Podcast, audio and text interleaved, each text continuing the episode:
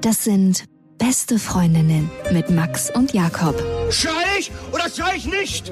Und du sagst es mir nicht und schrei aber nicht. Leg mich doch am Arsch. Der ultra ehrliche Männer-Podcast.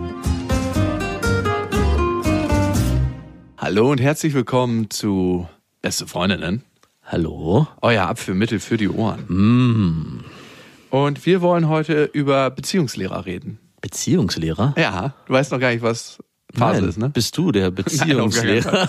Wenn der Musterknabe, der in der letzten Reihe sitzt und die ganze Zeit gequatscht hat, bis die Ohrfeige vom Lehrer kam. Pam. Warst du einer, der in der Schule immer ganz hinten gesessen hat oder Ja. eher vorne? Hinten. Ich Also- hätte gedacht, du wärst so ein Streber, der ganz vorne Ja? bei der dickbrüstigen Lehrerin gesessen hat. Nee, mein Abitur war nicht so sonderlich gut. Ich hatte 2,4. Mhm. Aber ich habe mich dann im Studium richtig angestrengt. Ich hatte, glaube ich, in meiner Masterarbeit 1,1, glaube ich. Ich weiß es gar nicht mehr, müsste ich mal nachgucken. Du Angeber. Ja, wollte ich jetzt auch nur mal. Nee, 1,0 war meine Masterarbeit und ich glaube, mein Studiendurchschnitt war 1,3. So war es. Falls ihr Interesse habt, meldet euch unter beste Freundin. Ja, muss man auch mal gesagt haben, oder? Ist gleich ein bisschen eklig. Was ich im Moment mache, ist auch super eklig. Ich, ich richte meinen ganzen Haushalt ökologisch wertvoll ein. Ich habe jetzt mein gesamtes Schlafzimmer umgestaltet, Mhm. habe so ein Zirbenholzbett mir zugelegt Wollte ich mir auch kaufen, aber hab den Preis gesehen und mich dann dagegen entschieden. und jetzt habe ich, jetzt pass auf, was ich noch gemacht habe. Ich habe mir so einen Öko-Teppich geholt, Ja. so einen reinen Schurwollteppich Ja. aus so einem Projekt irgendwo außerhalb, wo Frauen empowered werden. Die kriegen dann, ist ein Fairtrade-Teppich natürlich. Ich habe es mir nicht so ganz bis zu Ende durchgelesen, aber so die ersten zwei, drei Zeilen waren schon so, mhm, hier krieg ich ein gutes Gefühl. Verstehe. Und alle waren so nett im Laden. Natürlich muss man auch sagen, wenn man was neu kauft, ist man ökologisch nicht so wertvoll, als wenn man was gebraucht kauft, in den Ja. meisten Fällen. Ja. Also, aber ich rechne damit, dass das Bett eine Weile hält. Ist handgemacht und Aber äh, jetzt zu diesem Schurwollenteppich, weil du meintest, der ist äh, Fairtrade und hat was mit Frauen zu tun. Ist der jetzt aus Frauenhaar oder woraus ist der jetzt? nur vom weiblichen Scher Schärfen. Ja, genau. Da ist kein Bock unter die Schere gekommen. La jahrelange Züchtung von mongolischen Frauen.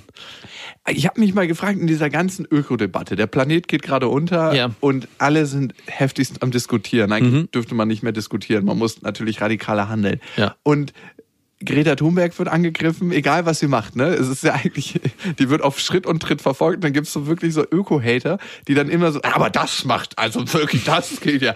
Und bei anderen Leuten ist es schon ein bisschen kritischer, ne? Dass Arnold Schwarzenegger zum Beispiel jetzt Veganismus vertritt. Oder Lewis Hamilton sagt, hey, ich fliege zwar Privatjet und fahre in der Formel 1, aber bin Veganer, darum solltet ihr auch alle Veganer werden. Wirklich? Ja. Und man dann sofort sagt, du alter Ficker, du fährst in der Formel 1, du hast deinen fucking Privatjet auf dem Isle of Man geparkt und zahlst noch nicht mal Steuern da drauf. Am Ende habe ich das Gefühl, dass der Typ schon aus einer Überzeugung handelt und wir sitzen alle im selben Boot. Ne? Es ist ja nicht so, dass wir sagen können, ja, du bist scheiße, dann kann ich auch scheiße sein. Oder wie? Und das denken ja, glaube ich, manche, ne? Dass sie sagen, ja, du machst es nicht besser, darum brauche ich auch nichts machen und du machst es scheiße und darum können wir alle weiterhin Scheiße machen. Oder wie Lewis Hamilton sagen würde, wir sitzen alle im gleichen Privatjet. Aber hier ernähre ich mich vegan. Hier kommt werden- mir kein Fleisch auf Hier den, werden nur vegane Speisen gereicht. hier kommt mir kein Fleisch auf meinen Plastikteller. Also eine konstruktivere Gemeinschaft würde ich mir wünschen, dass jemand sagt, ja, okay, du fliegst zwar dein scheiß Privatjet, ist auch kacke, aber trotzdem ist das eine, was du sagst, richtig. Und das heißt ja nicht, nur weil jemand ein Privatjet fliegt, dass die eine Sache, die er gut macht, dass die an Richtigkeit verliert. Das ist schön, dass du dir so ein schönes, extremes Beispiel rausgesucht Ja, hast. man muss extrem. Naja, aber ich finde, also mal ganz ehrlich, wenn ich jemand bin, der die Kohle hat, ja, und dann sage, bitte rettet die Umwelt, ich bin auch Veganer und fliege dann mit einem Privatjet, sorry. Also da wäre das Erstbeste, was, worauf er verzichten sollte, den Privatjet, nämlich der richtet den größten Schaden an. Das ist ein ökologischer Fußabdruck, den kann man sich nicht vorstellen. Vor allem, wie viel veganes Fleisch muss der gute Herr essen, damit er seinen Privatjet wieder Ab raus jetzt hat? nur noch. Das wird nicht reichen, denke ich. Wahrscheinlich darf er nur noch Frutaner sein, der seine Mahlzeiten aus der Luft fängt. Wenn die Früchte den Baum verlassen, darf er das in der Luft auffangen. Ich glaube, er wird sein ganzes Erbe so verknüpfen, dass alle seine Nachkommen alle vegan essen müssen, sonst kriegen sie das Erbe nicht. Und das wird von Generation zu Generation weitergegeben. Schon heftig. Die armen Kinder. Vielleicht hat er das auch nur gemacht, um an die Öko-Bitches ranzukommen. Also, dass er diese ganzen edlen Öko-Bitches haben will und gesagt hat, hey, ihr wisst, was für ein Lifestyle ich verkörper, aber ich ernähre mich vegan. wie geil ist das bitte, die Kombination, wie perfide. Ich fliege Privatjet, aber ich ernähre mich vegan. Ich fliege den ersten veganen Privatjet der Welt. Ihr habt ihr kein veganes Catering? Das passt mir gar nicht. Ist äh, Greta Thunberg eigentlich Veganerin? Ja, safe ist die Veganerin. Also ich weiß sicher? es nicht, aber ich weiß, dass sie auf ihrer Überfahrt über den Atlantik sich von veganer Trockennahrung ernährt hat. Ich glaube, es wäre fast ökologisch sinnvoller gewesen, wenn sie Fisch gegessen hätte, den sie live gefangen hätte. Müsste man mal reingehen in die Mit Sicherheit. Ja, ziemlich sicher eigentlich, ja. Auf jeden Fall. Ja, ob es dem Fisch so gut gegangen wäre dabei, das weiß man nicht. Es geht ja dann nicht um den einzelnen äh, Fisch. Es geht um das Überleben Genau. der Menschheit. Der Fisch hätte sich gern geopfert dafür. ich glaube, der Mensch opfert sich auch gerade selber. Bist du der Meinung, Fisch ist ein Tier? ja, was soll es denn sonst sein? Ich meine, wahrscheinlich werde ich mir jetzt viel Hate einfangen, aber ich bin eher der Meinung, Fisch geht eher in Richtung Insekt. Also Kuh Frag doch nicht. vielleicht mal einen Biologen dazu. Ich weiß, dass es biolo- biologisch kein Insekt ist, aber wenn ich eine Kuh esse, dann kann ich das sagen, okay, das ist ein Tier, Säugetier, vor allem auch ein Säugetier und Emotionen, bla bla bla. Aber bei einem Fisch habe ich eher das Gefühl, das hat mehr so was Insektenartiges. Und wie ist es für dich beim Delfin? Dürftest du den essen? Mit den Nur wenn du dem vorher das Loch so lange zugehalten hast, um, dass er ohnmächtig wird. Mit denen schlafe ich nur. Es gab doch diesen einen Typen, der mit Delfinen geschlafen hat. Richtig widerlich. Hurra. Wusstest du, dass Delfine... Ist das noch vegan?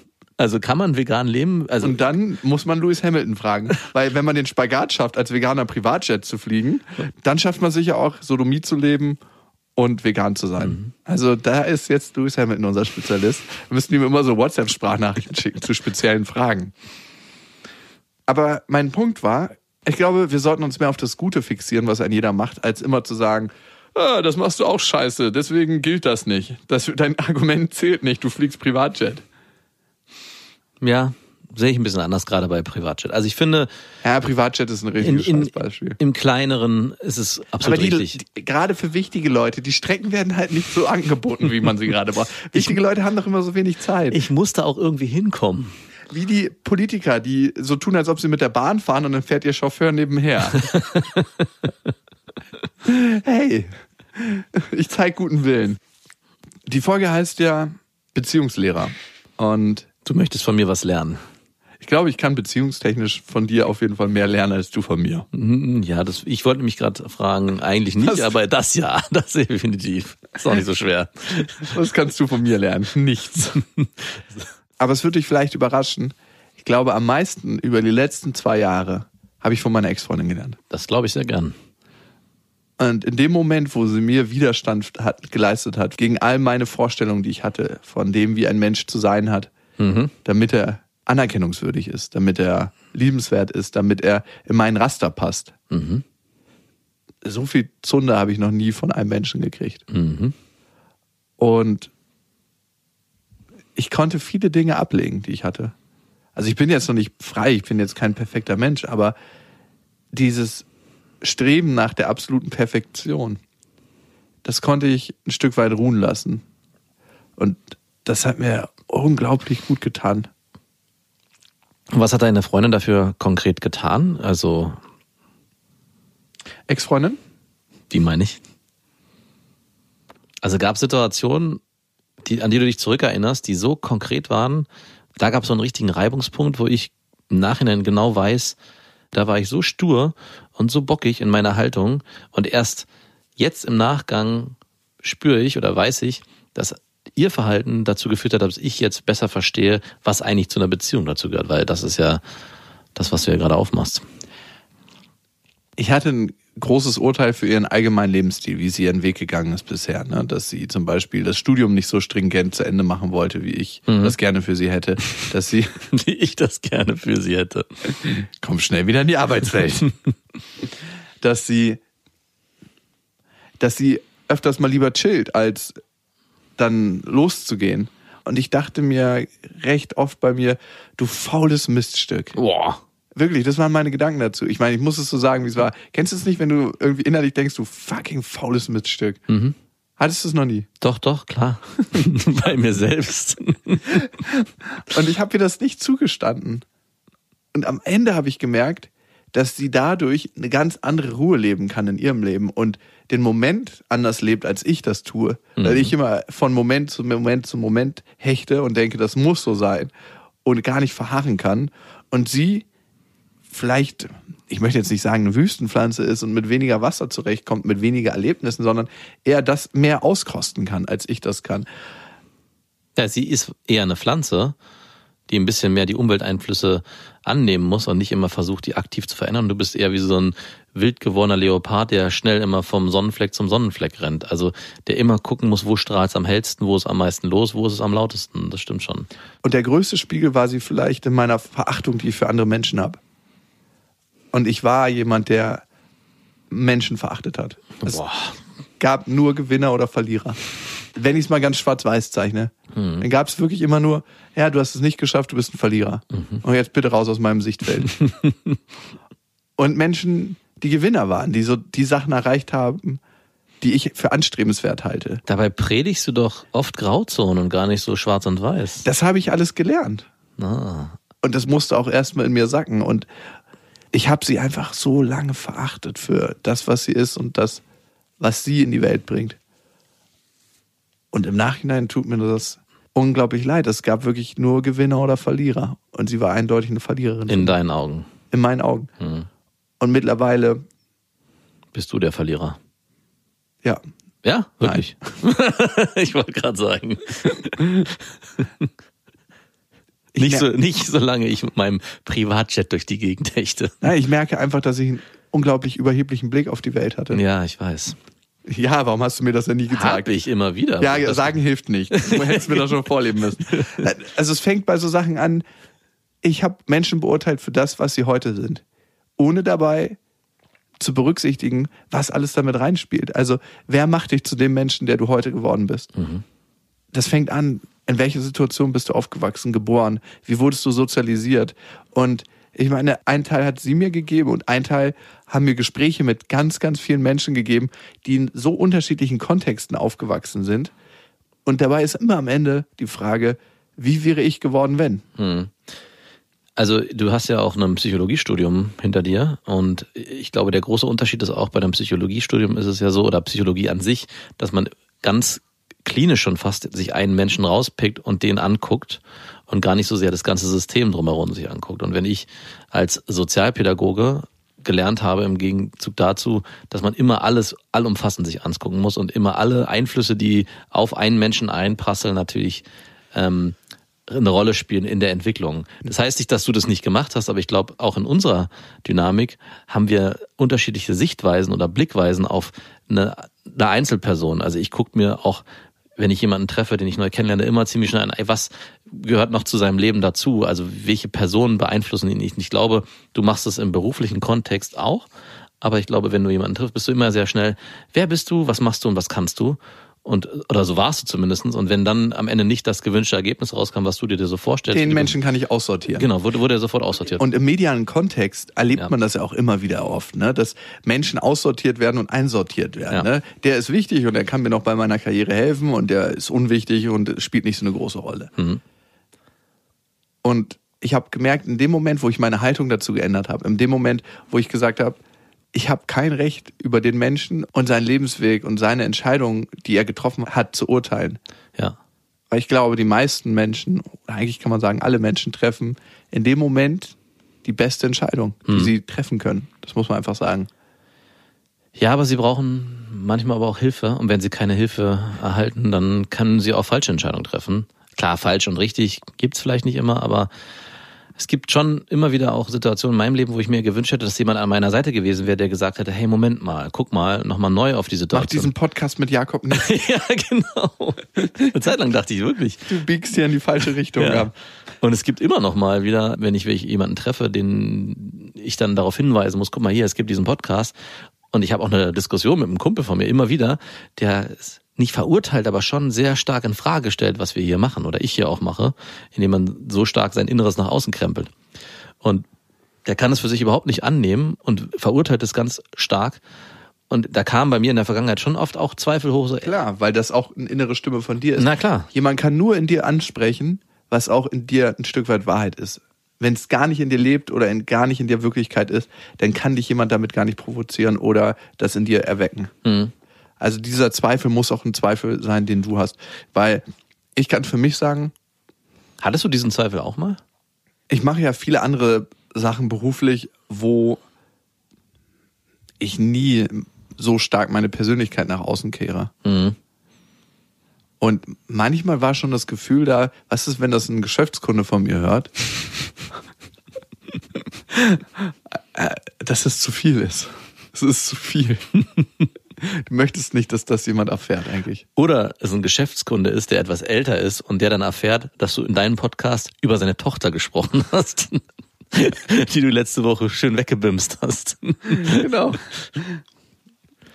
Ja, aber also ich meine, in meinem beruflichen Kontext damals war ja genau das auch mit ein Problem. Ich hatte für mich das Gefühl, dass die Sachen, die wir hier erzählen, so viel auch von meiner Persönlichkeit ausmachen und ich ja mit meiner Persönlichkeit auch arbeite. Also im Gegensatz zu dir, der das zwar in seinem Bereich auch in gewisser Form macht, aber es glaube ich nicht lebensnotwendig ist, dass du mit dir als Werkzeug arbeitest. Und ich im sozialen Bereich hatte immer auch den Widerspruch in mir selbst, dass die Sachen, die ich hier erzähle, auch mir beruflich schaden können auf anderer Ebene, dass ich sozusagen, ey, das geht nicht, du kannst nicht das machen und parallel noch nebenbei mit Jugendlichen zusammenarbeiten.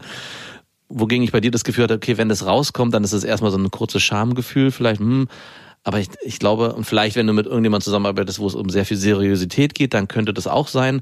Aber im Großen und Ganzen triffst du ja, glaube ich, auf viele Menschen, die eigentlich selber auch viel erlebt haben, viel selber auch über Themen sprechen, die alle Facetten des Lebens beeinflussen und dann auch ganz schnell das eingeordnet wird, okay, das gehört halt zu dem dazu, das ist halt so. Also wie so ein Sexualtherapeut, der dann vielleicht irgendwann mal in einem Setting äh, auftritt und dann auch ganz normal ist, dass der halt Sexualtherapeut ist, weil Sex zum Leben dazugehört. Wir hatten letztens hier einen wir hatten ja letztes Mal jemanden kennengelernt, so einen etwas älteren gesetzten Herrn, der Bücher schreibt über Psychologie und ich, der hat mich dann gefragt, was ich dann so mache. Und ich meinte, ja, wir machen so einen Podcast, da geht's um Liebe, Sex und Zärtlichkeit.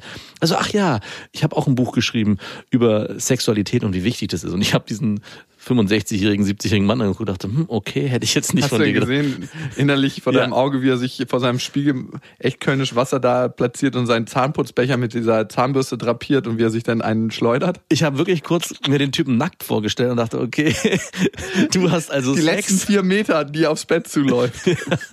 und seine Frau ver verräumt. Aber da richtig aktiv wird. So, Hildegard, es wird wieder Zeit. Und dann so die Lederriemen fest, so. So eine Spezialanfertigung, das Bett. Der Sexualtherapeut ist wieder da. Ich brauche Stoff für mein neues Buch. Du musst, Hier wird Geschichte geschrieben. du musst herhalten. Du altes, lappriges Leder. Du trockenes Stück. Oh. Ich muss mal wieder an eine Trockenfrucht ran. Da krieg ich Trockenobst echt nochmal einen ganz anderen Beigeschmack.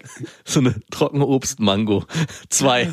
Und da fällt mir immer nur ein Mango, Mango, Mango, Mango. Dieses Lied hast du den ganzen Tag auf deinen Lippen. Und den Geschmack auch. Hast du ein Urteil für Menschen, wenn du denen begegnest? Dass du dir denkst, so, pff, oh, scheiße oder gut? Ja, ziemlich schnell. Ich, ich hab's immer noch, ne? Ich, ich kann nicht sagen, dass ich ganz frei davon bin. Ich bin nicht geheilt. Ich habe gemerkt, dass es durch die Beziehung, die ich geführt habe und dass ich die immer wieder an meine Grenzen geraten bin, immer wieder an meine Klischees, die ich habe vom Leben. Und es waren wirklich nur Klischeevorstellungen, die immer wieder mit der Wirklichkeit abgleichen musste und mich daran abgerieben habe. Und irgendwann gemerkt habe, dieses Bewerten, das bringt mich nirgendwo hin, konnte ich die ein Stück weit ablegen. Natürlich sind die noch nicht weg. Jetzt den Alten, der hier neulich saß, da habe ich mir auch gedacht, was willst du mir über Sexualität erzählen? Also mit, wem, bitte. mit wem redest du denn eigentlich? Hey, da lässt es Staubflecken, wenn er auf der Couch weg ist. Das habe ich mir so ein bisschen innerlich gedacht. Also ich kann mich davon nicht befreien. Ich Nein. kein Ich glaube auch, es ist ganz wichtig. Also es gibt immer wieder in anderen Kontexten Situationen, wo ich denke, ich glaube, man muss auch in gewisser Form manche Menschen ziemlich schnell einordnen, um für sich durchs Leben zu gehen. Weil wenn du jedem Menschen, den du triffst, mit offenem Herzen gegenüber triffst und sagst, Offenem hey, Herzen ist ja, ich, ja, nein, ich finde nicht, weil ich will ja nicht jedem gleich mein offenes Herz schenken. Und dazu gehört für mich schon im Vorfeld eine gewisse Kategorisierung, dass ich sage, okay, den könnte ich mir mit dem ersten Bauchgefühl, was ich zu dem entwickle, vorstellen in meinem Leben. Oder eben nicht. Was aber nicht heißt, dass es im zweiten Schritt bedeutet, dass jemanden, den ich vorher komplett falsch eingeordnet habe, weil ich sage, oh Gott, was ist das denn für ein Assi, mit dem möchte ich nichts zu tun haben, mich dann aber im zweiten Schritt überzeugt und dann kann die Sache sogar noch wertiger werden und für mich noch angenehmer und ich den kann diese Person sogar noch stärker in mein Leben lassen als bei jemandem, bei dem ich von Anfang an ein gutes Bauchgefühl hatte, weil der hat schon eigentlich die erste Hürde übersprungen und war schon ziemlich schnell bei mir und diese andere Person musste erst was dafür tun, um überhaupt dahin zu kommen. Und manchmal ist genau dieser Twist, dass man Mensch als Arschloch abstempelt Genau. und sich dann später denkt so, wow, ich hatte falsch geurteilt, so wie es bei dir am Anfang war. Genau, und das macht die Sache auch spannender am. Und nach 14 Jahren Freundschaft merkt man wieder, das ist doch ein Arschloch. es ändert sich wieder alles zurück. alles wieder auf Anfang. Die Drehung in die andere Richtung. Für mich hat sich schon die Begegnung mit Menschen geändert, wie ich auf Menschen zugehe und wie viel offener ich bin für das, was sie mir zu erzählen haben. Und ich merke auch, und damit arbeite ich auch viel, dass mir Menschen ganz, ganz andere Sachen erzählen, wenn die merken, du hast nicht gleich ein Urteil für das, was sie im Leben gemacht haben. Und das ist ein krasses Geschenk, weil du willst am Ende nicht deine Vorstellung von den Leuten hören, in das ist richtig oder falsch und das ist moralisch wertig oder nicht, Ja. sondern warum hast du so entschieden in dem Moment, wie du entschieden hast? Und was hat dich da hingeführt zu diesem Moment? Weil ich glaube, jeder von uns kennt Momente, wo man später sagt so, puh, weiß ich nicht, ob das so geil war. Also ich, wann hast du das letzte Mal irgendwie entschieden, wo du im Nachhinein gemerkt hast, hm, hätte ich eigentlich nicht so machen dürfen? Also ich habe es heute gemacht. Ja? Bei was Ja, denn? Bei mir kam ein Möbeltransporter an, der hat mir einen Schrank gebracht und ich wusste ganz genau, dass der Fahrer nicht tragen darf. ich war zu geizig. Er wollte nochmal 80 Euro haben dafür, dass er nochmal einen neuen Mann dahin bestellt, der schnell den, den Schrank einfach nur in meinen Hausflur trägt. Also ich da dachte mir so, das gibt's doch nicht. 80 fucking Euro für 10 Meter.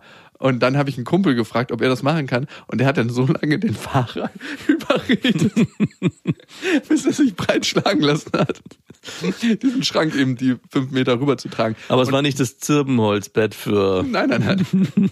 War ein anderes ökologisches, ökologisch, aber nicht sozial wertvolles Stück. Und dann hat er sich gequält und das gemacht. Und ich weiß nicht, ob er gerade einen Bandscheibenvorfall hatte, der verheilen Du bist so ein schlechter Mensch. Von wegen, du hast von deiner Freundin gelernt. Nichts hast du gelernt. Doch, doch. Ey, was soll der mit seinen fucking 80 Euro machen, wenn der jetzt am Ende dann querschnittsgelähmt im Krankenhaus Der liegt? hat ja keine 80 Euro gekriegt. Das war nicht mal das. Nein, das, ich habe doch den extra Mann mir gespart, da war ich zu geizig. Ich dachte wenigstens, der hat dann die 80 Euro Nee, nee, bekommen. der hat dafür. 5 Euro Trinkgeld gekriegt. Ah, Mann. Da kann ich mir wenigstens einen Snack im Krankenhaus holen. Bei der Physiotherapie. Wir versuchen das erstmal minimalinvasiv zu lösen, den zerschundenen Rücken. Aber freu dich doch, du kannst dich beruflich umorientieren. Das ist auch eine Chance. Man muss auch da eine Chance drin sehen. Ja, in allen Krisen steckt auch eine Chance. Wann hast du das letzte Mal was gemacht, wo du nicht stolz auf dich warst? Ich weiß es nicht mehr. Aber wenn du gerade von den Krisen erzählst, in denen man eine Chance sehen kann, habe ich äh, letztens eine Reportage gesehen von so einem Menschen, der Fotograf ist. Und der Twist war aber dann, dass er, glaube ich, bei einem Fallschirmsprung querschnittsgelähmt geworden ist. Und dann gab es auf einmal, wurde, öffnete sich das Bild und man hat ihn gezeigt, weil er so gerne die Landschaft fotografiert und sich dieses nicht nehmen lassen will, wie er dann mit Krücken durch die Landschaft stolziert ist. Und ich dachte so, oh verdammt, was für ein böser Mensch ich doch bin. weil die haben das alles so aufgezogen, dass er halt dieses, diesen Wandel als Chance für sich irgendwann erkannt hat, weil er trotzdem immer noch durch diese Landschaft und dann dieses Bild von diesem Typen, der mit diesen Krücken, es war wirklich sehr, sehr böse. Sorry, ich muss mich dafür entschuldigen. Es- Äh, Da verurteilt man sich selber, ne? auf jeden Fall. Wusstest du, da gibt es Studien drüber, dass das durchschnittliche Wohlbefinden um 15 bis 20 Prozent steigt, sobald Rollstuhlfahrer in den Raum kommen. Hm, ja, kann ich absolut nachvollziehen. Geht mir auch so. Ist krass, ne? Also, ich finde das äh, heftig. Also ich erlebe immer wieder auch bei mir, dass es Situationen gibt, wenn ich schlechte Nachrichten höre von näheren Bekannten, dass ich denke, hm, hm, mir geht's ein bisschen besser. ich glaube, deswegen sind die Klatsch- und Tratsch-Zeitschriften auch so voll von, bei Brad Pitt und Angie hat es nicht so richtig funktioniert und der ist im Flugzeug ausgerastet und was nicht alles. Ja, oder auch körperliche Entwertung, indem man sagt, guck mal hier, die hat auch Zellulite, dieser Prominente hat auch Speck am Bauch, dass man da richtig fett die Kamera draufhält, damit man sagen kann, ah ja, okay, jetzt geht's mir Ich muss auch besser. nichts mehr tun. Ab jetzt habe ich Pause. Wie den ökologischen Pause-Knopf drücken bei Lewis Hamilton. Aber nochmal zu dem, wie es einem geht im Moment. was ich sehr selten mache, ist so in mich reinspüren und gucken, wie geht's mir denn eigentlich? Mhm. Und ich habe gemerkt, dass über die letzten Monate so ein wohlig warmes Gefühl immer stärker wird, Mhm. dass ich das Gefühl habe, genau zur richtigen Zeit am richtigen Ort zu sein. Und das habe ich tatsächlich über die letzten zweieinhalb Jahre verloren gehabt. Ja, dass ich dachte, in was für einer abgefuckten Scheißsituation bin ich. Womit habe ich das verdient? Ich habe lange gedacht, dadurch, dass ich relativ viele kurzweilige Beziehungen hatte, Mhm. hat mir irgendjemand das heimzahlen wollen.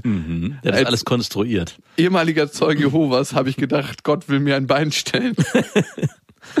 Und ich kann jetzt erst erkennen, dass das doch alles Sinn gemacht hat für die Entwicklung meiner Persönlichkeit. Also du bist jetzt der Querschnittsgelähmte, der durch die Landschaft mit den Krücken läuft und daran was Positives sieht. Mein Plan und meine Vorstellung davon, wie mein Leben mal verlaufen sollte, ist nicht aufgegangen, wie meine Klischeevorstellung das schon bebildert hatte. Ganz klar, kann ich sagen. Also ich hatte nie vor, mich von meiner Ex-Freundin zu trennen. Ich hatte nie vor, irgendwie so ein Single Dad zu werden. Ich hatte nie immer vor, viele Kinder zu kriegen. Ich meine, das steht mir auch noch aus. Aber wie mein Leben jetzt ist, wenn man mir das gezeigt hätte mit, weiß nicht, 15, 16, 17, 18, hätte ich gedacht, okay, was ist passiert? Wie, wie bin ich denn dahin gekommen? Zeig mir nicht den Weg dahin. Ja, das ist ja das, was du vorhin am Anfang beschrieben hattest. Ne? Manchmal guckt man sich Menschen an, verurteilt sie, aber guckt Man guckt nicht sich das Ergebnis an. Nur das Ergebnis und gar nicht den Weg dahin. Und bei dir könnte man ja auch denken, wie bitte? Du hast ein Kind gezeugt nach drei Monaten ohne was ist da passiert? Ja, also ich meine, du, man lernt dich als verantwortungsbewusste Person kennen und hört dann diese Story. Und man so, Moment mal. Und immer noch ist es so, wenn ich bei anderen höre, dass sie spontan schwanger werden, denke ich mir, was für asoziale Leute. Ah, Moment mal, du hattest das ja auch. Du weißt, wie das passiert. Aber bei mir war das was ganz anderes. Ganz tatsächlich, es ist wirklich so, dass ich minimal mein Ding noch ausklammer. Ja, natürlich. Ja, bei mir war es ein bisschen was anderes. Bei mir war es eine gesonderte Situation, die nicht vergleichbar ist mit dieser asozialen Situation Ihr hier seid drüben. wirklich asozial. Mittlerweile ist es so, dass ich tatsächlich so eine Dankbarkeit verspüre für das, was passiert ist. Und das ändert sich natürlich auch nach Tagesverfassung. Es ist jetzt nicht so, dass ich rumlaufe, als ob ich mir gerade einen Heroinschuss gesetzt hätte und jedes Mal, "Ah, ich fühle mich gerade so wohl. Bist du noch drauf? Ich fühle mich gerade so. So ist es nicht, aber ich kann es immer mehr wertschätzen. Das, was meine Ex-Freundin in mein Leben gebracht hat, natürlich das, was meine Tochter in mein Leben gebracht hat, keine Frage. Das war für mich die größte Katastrophe. Die bis zur Geburt habe ich den Horror meines Lebens durchgemacht. Wirklich Ja. den allergrößten Horror. Und mittlerweile ist es so, dass ich denke, wow, auch wenn ganz, ganz viele Situationen sich katastrophenmäßig angefühlt haben, im Moment fühlen sie sich gut an. Mhm. Und das heißt nichts, dass ich jetzt an meinem Beziehungsstatus was ändern will. Also ich habe jetzt nicht die Pläne geschürt, dass ich mit meiner Ex-Freundin wieder Ja, zusammenkomme. darauf oder- dachte ich, läuft das Ganze hier hinaus. in dem Moment, wo meine Bewertung für sie runterfällt und dass ich nicht mehr sage, du bist ein guter oder ein schlechter Mensch, fällt auch meine Bewertung für mich selber anders aus. Ich habe ja das auch nicht mehr, dass ich mich so treiben muss, dass ich denke, ich bin schlecht, weil ich das und das nicht erledigt habe. Mhm. Oder ich bin nicht liebenswert oder ich bin nicht. Die Leute mögen mich nicht. Das Gefühl steckt ja ganz tief dahinter. Ja. Sondern ich habe mehr das Gefühl, wen die Leute mögen oder nicht, das bleibt ihnen überlassen, weil mein Blick auf mich selber sich so stark verändert hat. Nee, sagen wir es anders. Ich habe mir das Gefühl, die Leute mögen dich für deinen Kern, für dein Wesen, was du bist, Ja. oder gar nicht. Und es gibt da nicht so viel dazwischen und, und das ist dann auch okay. Mhm. Und wenn jemand dich hasst, dann hasst er nicht dich als Person, sondern dann hast du die Projektion, die er auf dich hat. Ja. Ähm, ich meine, es gehört zu Vaterfreuden, was ich gerade erzählen will, aber ich habe meine Tochter heute Morgen gefragt, Was hast du an mir? was hast, nee, wen hast, gibt es Menschen, die du hast? Ich weiß gar nicht, wie ich darauf gekommen bin. Und dann habe, hat, sie, Opa, hat sie mich gefragt, Papa, was ist Hass? Und ich habe dann versucht, Hass mit Liebe zu erklären. Ich meine, wen liebst du denn? Dann sagt sie natürlich Papa, Mama und Hat Felix. sie dich wirklich als erstes genannt? Nein, natürlich nicht. Okay, wollte ich nur mal sicherstellen. Und dann habe ich gesagt, gibt es jemanden, den du gar nicht leiden kannst, den du überhaupt nicht magst, den du wirklich nicht magst, nicht magst und den du hast? Und darauf hatte sie keine Antwort. Und mir kam dann die Frage, ist es vielleicht Kindern am Anfang gar nicht möglich, diese starken negativen Gefühle für jemanden zu entwickeln, obwohl sie auf der anderen Seite diese positiven Gefühle haben für vor allem ihre Eltern und auch Geschwister und auch vielleicht für Freunde, nämlich Liebe oder dieses Gefühl halt, wenn sie, sie können es ja nicht können ja nicht erklären, was Liebe ist, aber sie fühlen sich sehr, sehr hingezogen zu diesen Personen. Und das hat mir schon nochmal sehr zu denken gegeben, ob nicht Hass auch eine, etwas ist, was eigentlich erst entsteht, wie du durch das, was du auch beschreibst, nämlich, dass man Leute oder Menschen, die, auf die man trifft, in gewisse Schubladen einsortiert und dann Eigenschaften denen zuordnet, die man vielleicht selber bei sich selber nicht leiden kann und die dann auf die projiziert und sie dann in, im Prinzip eigentlich Teile in sich selbst hast. Also ich meine, wir hatten es ganz am Anfang mal auch immer wieder äh, erwähnt, dass der Streit und die Auseinandersetzung, die man mit anderen Personen hat, immer in einem selbst auch fruchten und dass man immer bei sich gucken muss. Und da kam mir das wieder hoch. Wir waren zwischendurch auch wieder woanders, wir waren wieder nein, nein, man darf auch mal andere Menschen nicht abkönnen. Aber das war für mich so ein krasser Impuls, wo ich gemerkt habe, ey, wahrscheinlich ist der Hass für die andere Person eigentlich nur in mir selbst begründet und hat mit der anderen Person überhaupt nichts zu tun. Das ist das eine, auf jeden Fall. Und wir können Menschen auch nur hassen, auf die wir uns emotional gar nicht beziehen. Ja, klar. Und Nee, was? also im Sinne von im Verstehen beziehen. Also im Verständnis. Mhm. Ich Ja. kann Menschen nur hassen, wenn ich nicht bereit bin, ihn zu verstehen. Ja. Und das ist, finde ich, auch ein interessanter Aspekt an Hass. Das heißt, ich bin im Moment nicht in der Lage, mich mit dem Menschen auseinanderzusetzen und dann hasse ich ihn. Mhm. Ja, und ich hatte einige Menschen in meinem Leben, die ich gehasst habe. Und da gibt's immer noch ein paar, auf die ich nicht gut zu sprechen bin. Hast du diese Person mal geliebt oder? Nee. Weil das wäre ja dann die andere Frage, ne, die ich mir auch gestellt habe, wenn man davon ausgeht. Ich verurteile das, was sie gemacht haben, sagen wir es okay, so. es sind dann, du machst es an den Handlungen vor allem fest. Ja, auf jeden Fall. Ich mache es nicht an der Person an sich fest. Weil ich glaube, es gibt keinen Menschen, den ich wirklich hasse. Ich verurteile deren Handlungen, wie du, wie ich es gerade beschrieben habe, aber so richtig hassen. Ich habe mal meine Ex-Freundin damals gehasst, ja, Warum? weil ich, weil ich sie geliebt habe. Ich hasse dich, ich liebe dich. Und ich glaube, das ist ja ein klassisches Bild, dass man jemanden nur richtig hassen kann, wenn man auch wirklich richtig in den verliebt war. Aber ansonsten gibt's niemand. Also das ist auch so eine starke Emotion, die so viel Energie verbraucht, dass ich gar keine Lust habe, die in meinem Leben irgendwie stattfinden zu lassen. Darum geht's am Ende auch. Aber ich glaube, du hast eine Zeit lang deine Ex-Freundin, zumindest wenn ich mich erinnere, ich hatte keine schon gehasst. Wirklich gehasst? Ich glaube, also manchmal gab es so Situationen, wo du über sie gesprochen hast, wo ich dachte, da schwingt so, so, du viel Wut mit. Ja, ja. Ich, du meinst die aktuelle Ex-Freundin. Ja, ja. Alle davor. Und das ist auch die Qualität. Ich glaube, kein Mensch zuvor hat so große Gefühle in beide Richtungen in mir ausgelöst. Mhm. So große Gefühle der Zuneigung, aber auch so große Gefühle der Wut. Und das hängt so dicht beieinander. Ja. Das habe ich dadurch erkannt. Und die Folge heißt ja Beziehungslehrer. Und warum sie mir ein Lehrer war, ist, weil sie sich in ganz vielen Punkten mir nicht gebeugt hat. ja. Und das haben alle Frauen vorher gemacht. Eigentlich sind die eingeknickt irgendwann und haben gesagt, okay, dann machen wir das halt so, wie du das möchtest. Beziehungsweise, ja, du hast schon recht, deine Vorstellung von der Welt ist die richtige. Und ich glaube, sie konnte das auch gar nicht bedienen, aus diversen Gründen. Aber sie hat es nicht gemacht. Und das hat mir die Chance gegeben, meinen Blick auf die Welt zu überdenken. Aber ihr seid nicht mehr zusammen. Ja, und da steckt für mich nicht unbedingt drin, dass es kein Happy End ist. Natürlich würde man es in Hollywood so nicht enden lassen, die ganze Story. Aber trotzdem habe ich ja diese Erfahrung mitgenommen und gemacht mit ihr. Mhm. Und das heißt nicht, dass wir trotzdem nicht so unterschiedlich sind oder so gleich, wie man auch immer das nennen möchte, dass es so reibungslos funktionieren möchte oder dass das Leben mit ihr funktioniert, was ich gerne führen möchte. Gibt's denn noch eine kleine Chance für euch zwei?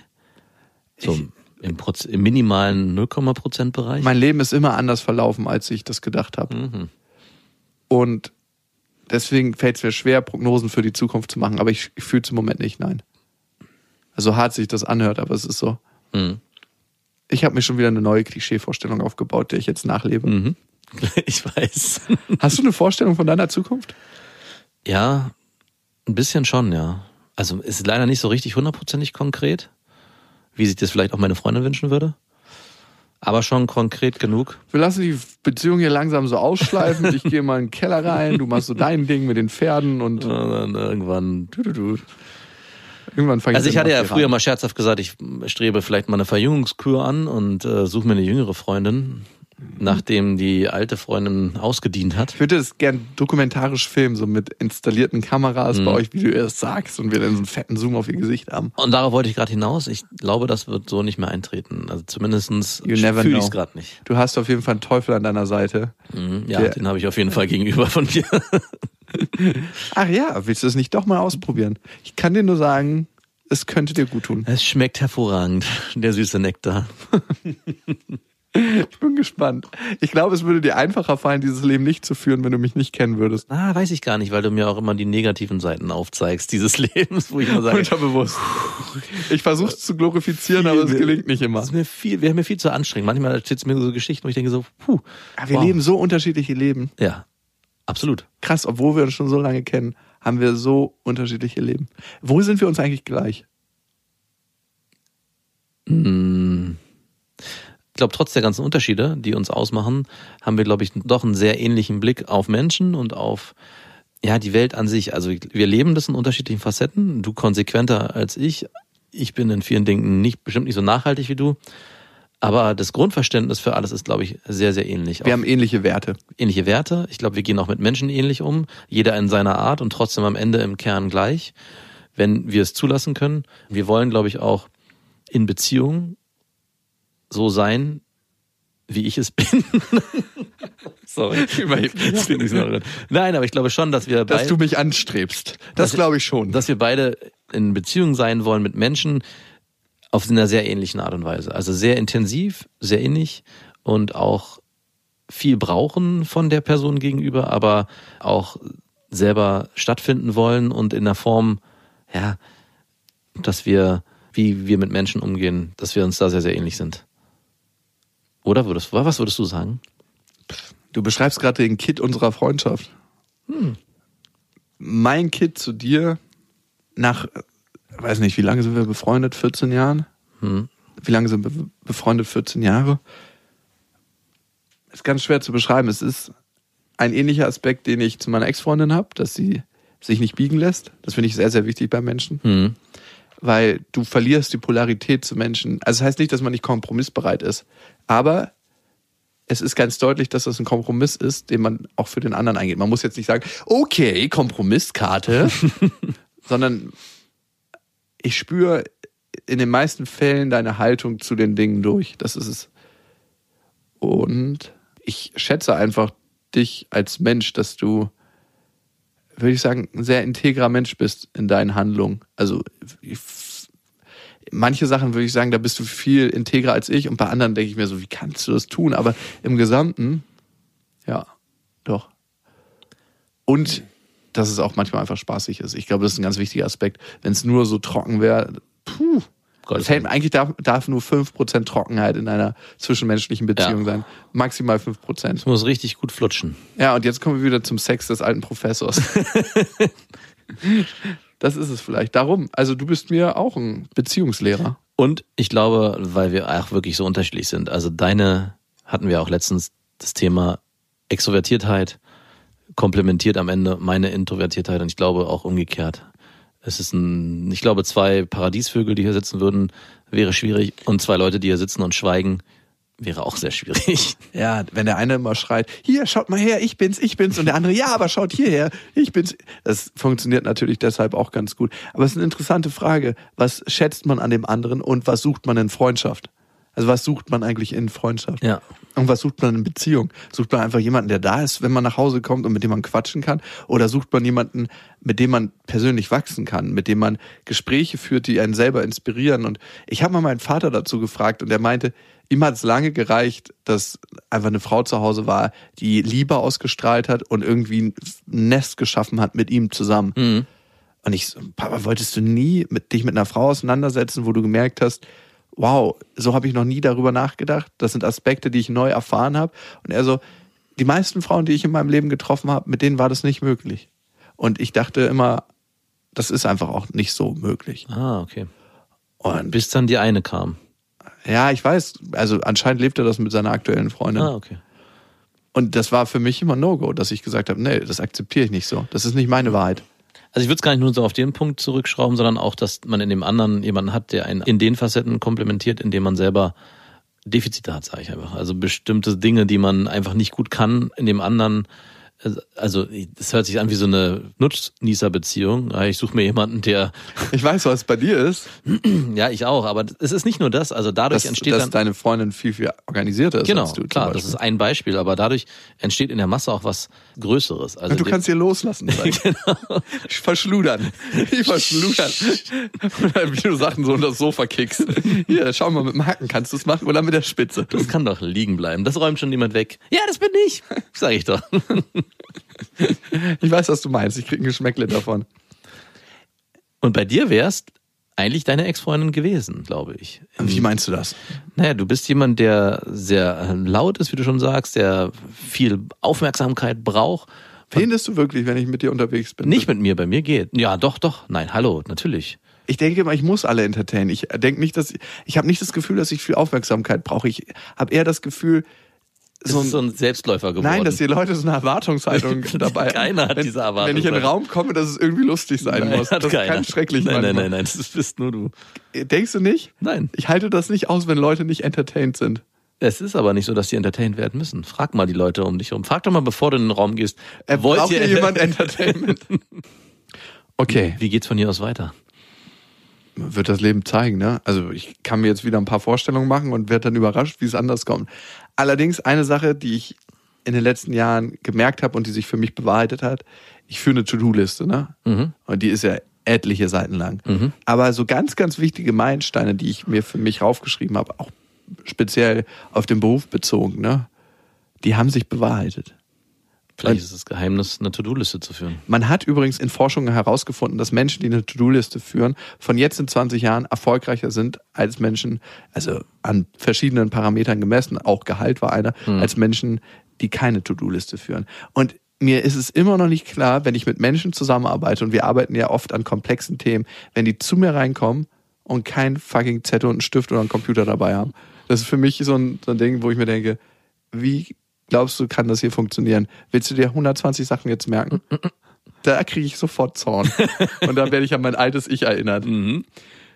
Altes und neues Ich könnt ihr übrigens erleben auf der Tour. Wir sind ja auf die harte Tour. Also wir schlüpfen in unsere alten, harten Personas rein von vor fünf Jahren. Beste Freundin wird ja dieses Jahr fünf Jahre alt. Und wenn ihr die volle Härte spüren wollt, kommt vorbei. Es gibt noch Restkarten für Leipzig. Das wird ziemlich geil. Da sind wir im Kupfersaal.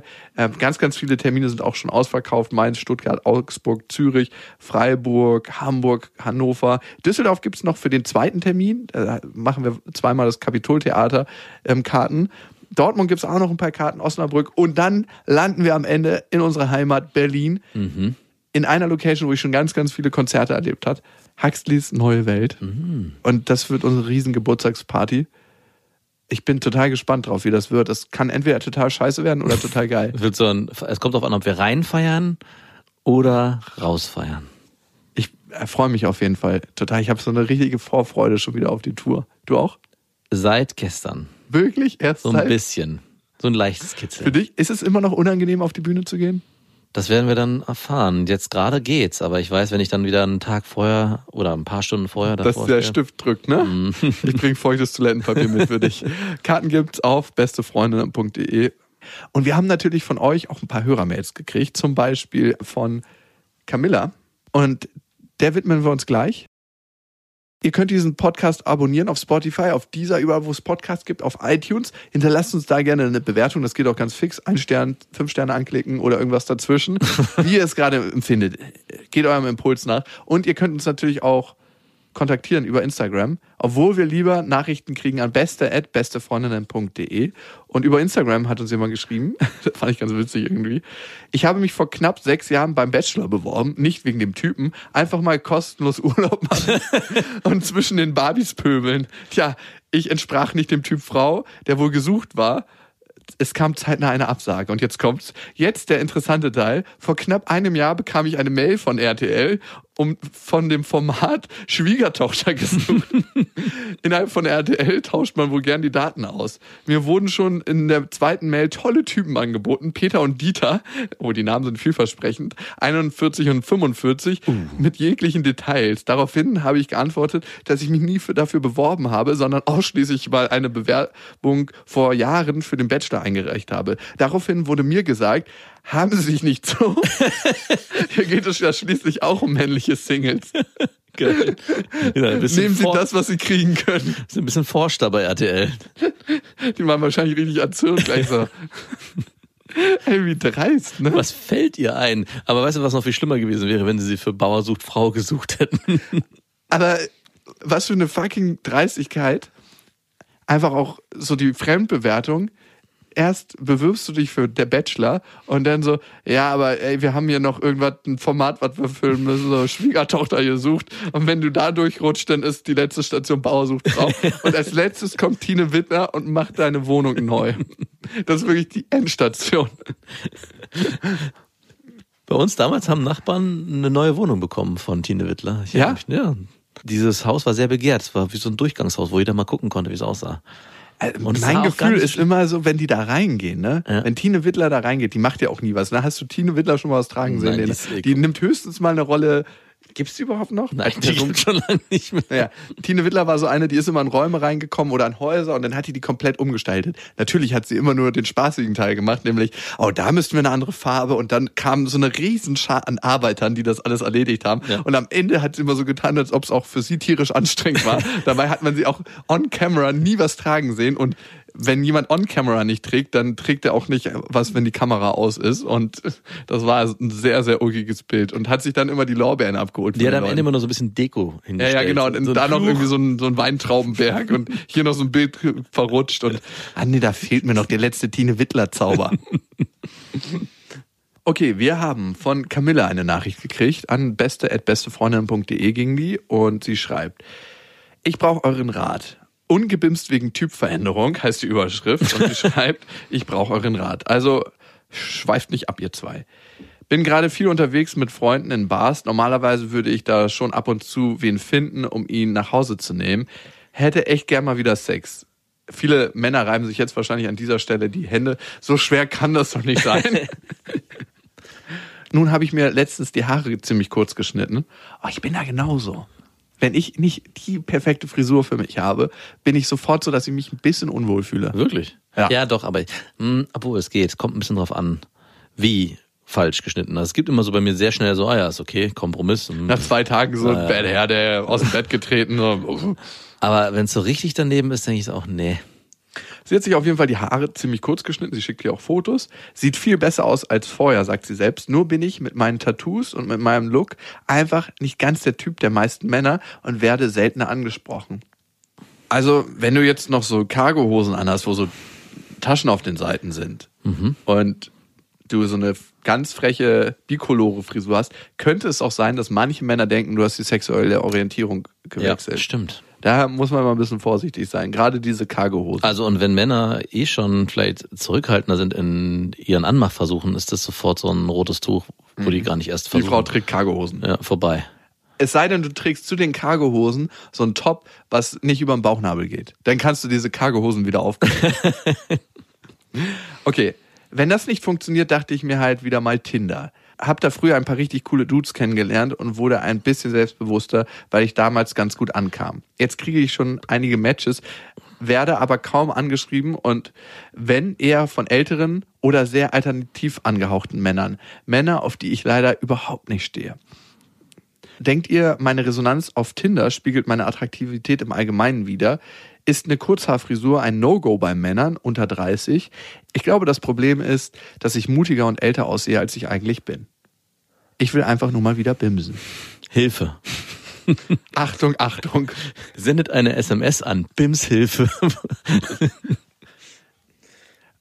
Also zwei Sachen, die mir äh, erstmal kann ich das einfach nur bestätigen, was sie gerade geschrieben hat.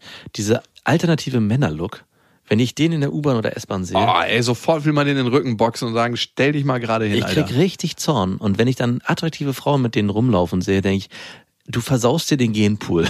Lass es bitte sein. Also ganz ehrlich, diese, ich verstehe nicht, wie man so rumrennen kann. Also Meinst du diese Hosen, die immer so, diese, ich weiß nicht, wie sie heißen, die auf so Alternativfestivals getragen werden, wo man so denkt, derjenige trägt eine, Also es ist irgendwie alles Windel? stimmt. Ja, das, das stimmt alles irgendwie nicht. Und dann denke ich so, Mann, was ist hier los? Also die, das ist, äh, ich krieg, ich krieg Zorn. Da krieg ich Zorn. Und Mach dich von der Bewertung bitte frei. ja, und jetzt aber zu ihr. Was ich glaube, was passiert ist, du interpretierst so viel in deinen neuen Look, wie der ankommt bei den anderen, dass du gar nicht mehr bei dir selber bist. Also am Ende ist es doch gar nicht so wichtig, wie du aussiehst und wie deine neuen Haare wirken, sondern ob du dich als Person gut fühlst in dem, was du bist und was du ausstrahlst. Natürlich machen kurze Haare bei Männern unter 30, würde ich schon sagen, Ist sie gerade durch eine schwere Zeit gegangen Ja. und musste ihre Persönlichkeit Genau, deswegen also verändern. bei vielen- Britney Spears Style. bei vielen Männern entsteht so das Gefühl, oh, die hat sich bestimmt gerade von ihrem Freund getrennt und deswegen sich die Sie will ihr Leben neu erfinden, Ja. aber ich muss nicht Teil dieser Erfindung sein. Und in dem Moment, wo du aber auch unsicher bist in deinem, in deiner Ausstrahlung, weil du das Gefühl hast, ja, das ist vielleicht in Teilen auch so, dass ich bei Männern nicht ankomme wegen meiner neuen Frisur und wegen meinem Auftreten, dass sich das gegenseitig verstärkt. Der Mann, der eh schon das Gefühl hat, hier ist irgendwas im Argen, die hat sich getrennt gerade und braucht was Neues und du mit deinem Gefühl, hm, ich bin eh nicht so sicher und die beiden Extreme prallen dann aufeinander, dann wird dann nichts fruchten. Also ich glaube, es ist sehr wichtig, dass du mit mehr Selbstbewusstsein in die Sache reingehst und ich glaube, also ich hätte mir immer mal eine kurzhaarige Freundin gewünscht. Also ich hatte immer nur dieses klassische langhaarige Bild vor Augen, so schulterlang oder länger, aber so eine richtig kecke Freche hatte ich nie. Kecke Freche, das ist auch wieder so ein Klischeewort, ne? So Sieht frech aus. So eine kecke Wie Freche. findest du meine neue Frisur? Sieht frech aus. Das ist auch das Letzte, was man hören will. Das Einzige war, damals eine Kollegin von mir, die hatte immer schulterlange Haare und dann hat die den, kam die den einen Tag mit richtig schönen kurzen Haaren und sah richtig attraktiv aus. Das Problem war, sie war 55. Also da war auch nichts mehr zu holen. So ein schöner reifer Wein, ha? Aber ich habe ihr gesagt, das sieht sehr gut aus mit den kurzen Haaren. Viel Hast besser du als dann dabei deine Hüfte so unten an sie rangedrückt? Und so ein bisschen so, na? Das sieht auch mein Lachs so. Mhm. Keck und frech. Keck und frech. Auch noch mit 55. Das will man gar nicht hören als Frau. Ich habe ja die Vermutung, dass du tatsächlich ein bisschen andere Typen ansprichst, aber genau wie Max gesagt hat, es ist ganz viel deine innere Haltung dazu, wie du dich damit wohlfühlst und was du verkörperst. Und vielleicht auch, was du damit ausdrücken willst. Ne? Mit seinem Look will man ja auch ein Stück weit was ausdrücken. Also Ja. es ist ja nicht so, dass man sagt, ja, also klar, ein Teil ist, ich probiere das einfach mal aus, aber ein Teil ist, wie will man aussehen? Und man entscheidet sich auch bewusst dafür. Und ich glaube, hinter einer Frau mit kurzen Haaren assoziieren Männer auch immer mutige Frauen. Und manche Männer haben einfach Angst vor mutigen Frauen. Wenn man wie ein Schluck Wasser läuft in der Gegend, Ja. dann braucht man keine Angst haben vor mutigen Frauen, weil Wasser quetscht sich durch jede Lücke. Aber du Ja. hast absolut recht. Also das ist ein, ein Aspekt, den ich ganz vergessen habe. In dem Moment, wo man dieses Klischeebild einer Frau vor sich hat mit langen Haaren und ein bisschen geschminkt, also so dieses Püppchen-Style, werden die natürlich ständig von Männern angesprochen, weil man sagt, okay, das ist, die strahlt was aus, was ich schon kenne, das bin ich gewohnt, da kriege ich eine bestimmte Reaktion drauf und die wird entweder positiv oder negativ ausfallen, aber ich kann mir schon ungefähr ausmalen, in welche Richtung das gehen wird. Und bei so einer Kurzhaarfrisur kann es natürlich sein, dass der Mann zu unsicher ist, was ihn hier erwarten wird. Also dass er wirklich denkt, hm, was passiert hier? Kriege ich vielleicht eine ganz andere äh, Rückmeldung als bei den anderen Frauen? Und dann, ich lasse es lieber gleich ganz sein, weil das ist mir zu unsicher und das Fahrwasser kenne ich nicht. Ich bewege mich am liebsten da, wo ich mich wohlfühle, in meiner Komfortzone. Und manchmal habe ich auch das Gefühl, und das als letzten Punkt, dass sich viele Männer einfach nur einen Schmuck an die Seite holen wollen Hm, ja, mit schönem Schmuck. und die hundertprozentige Weiblichkeit in der Frau mit kurzen Haaren nicht so spüren. Ja, stimmt. Kann ich für mich nicht sagen. Ich finde zum Beispiel, die Ex-Freundin von Kanye West zum Beispiel, Amber Rose, die ist, glaube ich, immer noch mit Wiz Khalifa oder zur Zwischenzeit mit Wiz Khalifa zusammen gewesen. Das war eine Frau, die sah absolut geil aus mit kurzen Haaren. Hm. Ich weiß nicht, ob du die vor Augen hast, aber ist eine super schöne Frau. Es ist natürlich auch mal ein bisschen kopfformabhängig, aber am Ende finde ich, steht's dir gut und mach dir nicht so einen Kopf. Und vielleicht ist es das Rezept im Leben, wie wir vielleicht auf andere selbstsicherer wirken. Und vielleicht ist auch eine Chance, vielleicht lernst du mal jemanden kennen, der überhaupt nicht in dein Klischeebild passt, weil jemand ganz anderes sich für dich interessiert. Also wenn du damit offen umgehst, vielleicht gibt es ja auch eine ganz neue Erfahrung dadurch. Die Chancen, die man annehmen muss im Leben. Vielleicht gibt es ja einen ganz kecken Frechen mit langen Haaren. Oh ja. Nur unten rum. Oben ist er auch ganz kurz. Hat Schön alles ausgefallen. Oben Glatze, unten schön behaart. So wie man es haben will. In diesem Sinne, egal wo ihr gerade seid und steckt und wie euer Behaarungszustand aussieht, Bis dahin. Wir wünschen euch was. Das waren Beste Freundinnen mit Max und Jakob. Jetzt auf iTunes, Spotify, Soundcloud, Deezer, YouTube und in deinen schmutzigen Gedanken.